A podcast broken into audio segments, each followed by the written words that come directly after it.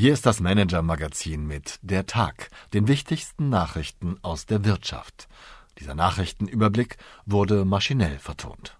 Drei CEOs gehen, Immobilien gehen nicht.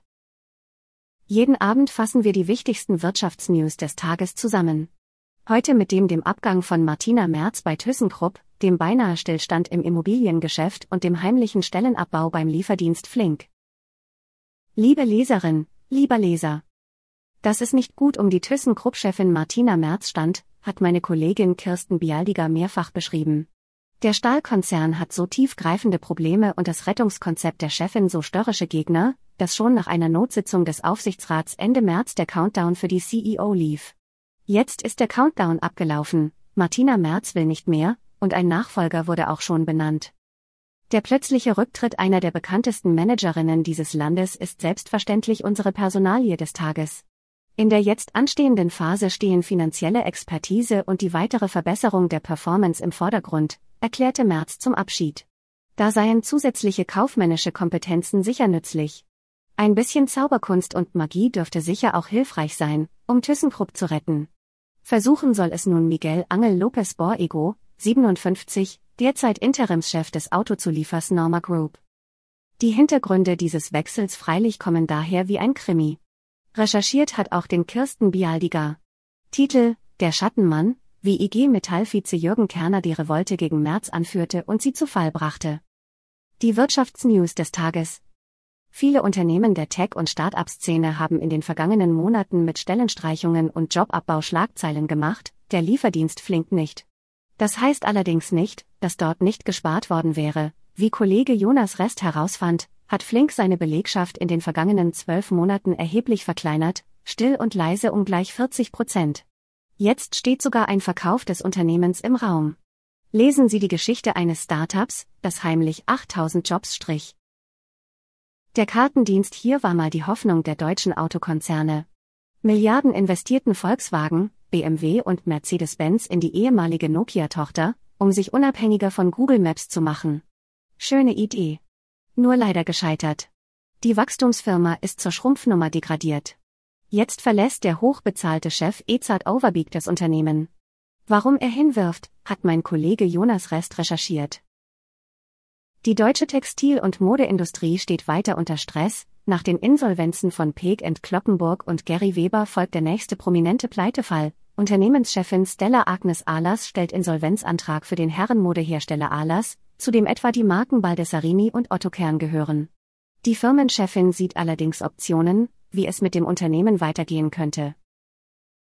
Der CEO des US-Mediengiganten NBC Universal ist zurückgetreten, weil er eine unangebrachte Beziehung zu einer Untergebenen hatte. Nach einer internen Untersuchung gestand Jeff Shell, eine Affäre mit einer Moderatorin gehabt zu haben, und musste sofort gehen. So konsequent agieren deutsche Konzerne in ähnlichen Fällen oft nicht. Was zum Thema Immobilien zu sagen ist. Der Boom ist vorbei, klar. Zuerst zog die Inflation an, dann das Zinsniveau. Zuletzt kippte auch der Trend bei den Preisen. Ende 2022 waren die Immobilienpreise in Deutschland erstmals seit rund zwölf Jahren rückläufig. Eine simple Marktwende ist das jedoch nicht. In den vergangenen Monaten hat sich im Handel mit Häusern und Wohnungen bundesweit ein regelrechter Stau gebildet, und der lässt sich sichtbar machen.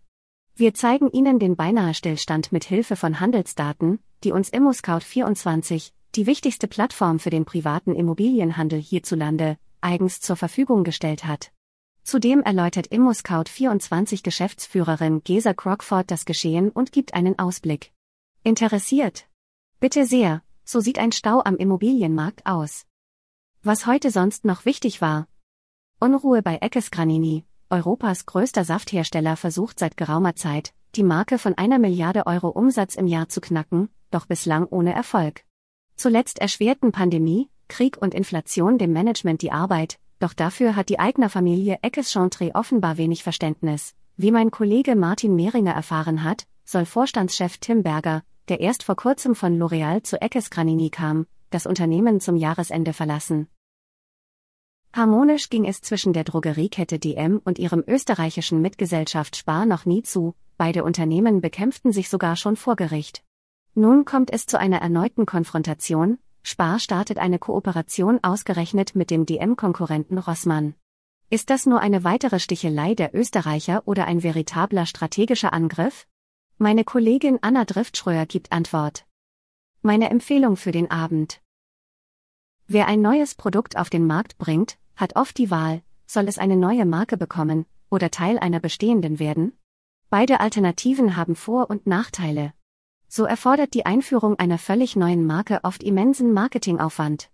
Wer dagegen beschließt, eine bestehende Marke um eine Variante zu erweitern, geht immer das Risiko ein, dass Kunden verwirrt und die Hauptmarke beschädigt werden könnte. Was also tun? Eine neue Studie analysiert das Problem eingehend und hilft, die richtige Entscheidung zu treffen. Meine Kollegen vom Harvard Business Manager stellen sie Ihnen vor. Beste Grüße, Ihr Christoph Rottwilm. PS, haben Sie Wünsche, Anregungen, Informationen, um die wir uns journalistisch kümmern sollten? Wir freuen uns auf Ihre Post unter chefredaktion at manager-magazin.de.